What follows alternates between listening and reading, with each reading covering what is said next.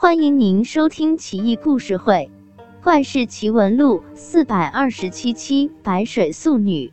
东晋安帝司马德宗在位时，侯官人谢端自幼父母双亡，也没有其他亲人，被邻居收养，吃百家饭，长到十七八岁，生得玉树临风，相貌堂堂，而且性情温和，谦恭，知书识礼。干爹干妈们见他长大了，但又无力为他娶妻，只好凑钱给他盖了一间茅屋，让他独立居住。谢端很是感激，夜里苦读诗书，白天辛勤耕种，勤勤恳恳，任劳任怨。日子虽过得清苦，但谢端安贫乐道，恬静淡然。一天，谢端在野外捡到一只大海螺。足有三升酒壶那么大，十分罕见。谢端视为珍宝，带回家藏在盛米的瓮里，每日拿出来把玩良久，爱不释手。一连几日，谢端清晨早起到田里耕种，晚上回到家中，热腾腾的饭菜都做好了，放在桌上。谢端拿起就吃，只觉美味无比。谢端以为是。邻居几个干爹干妈做的，也就没太在意。春播之后闲下来，谢端备好礼物去邻居家表示谢意。邻居都笑了，说道：“谢我们，但我们没替你做饭呀。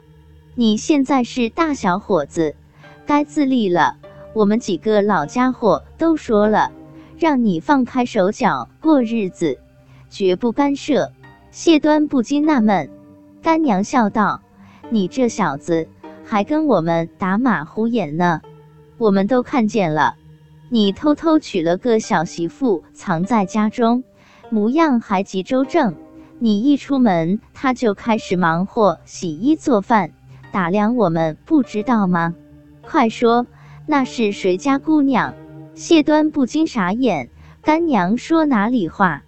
我要是娶媳妇，能不告诉你们吗？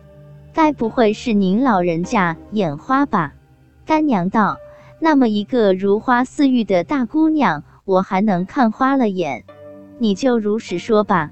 你们没办喜事就住在一起，也是因为咱穷，条件有限嘛。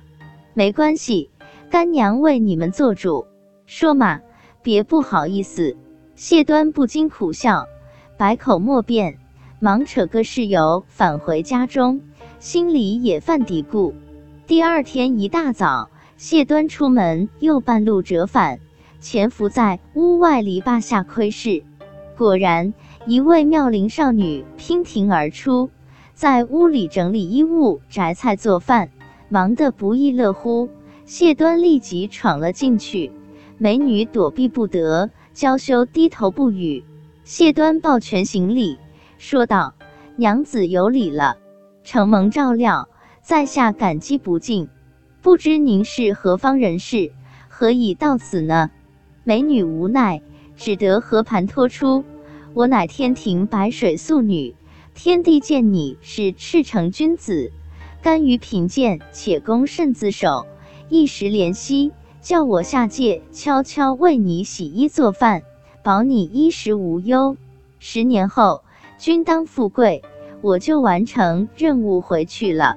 不想你好奇心起，窥视我，一时泄露天机，缘分就此尽了。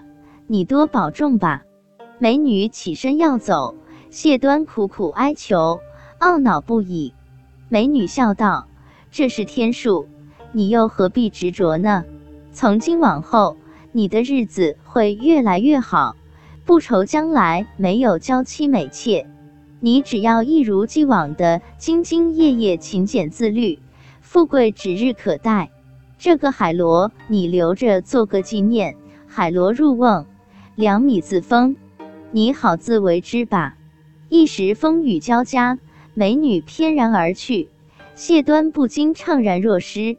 但谢端不愧是天地看好的有为青年，很快振作起来，继续过着自己半耕半读、极有前途的美好生活。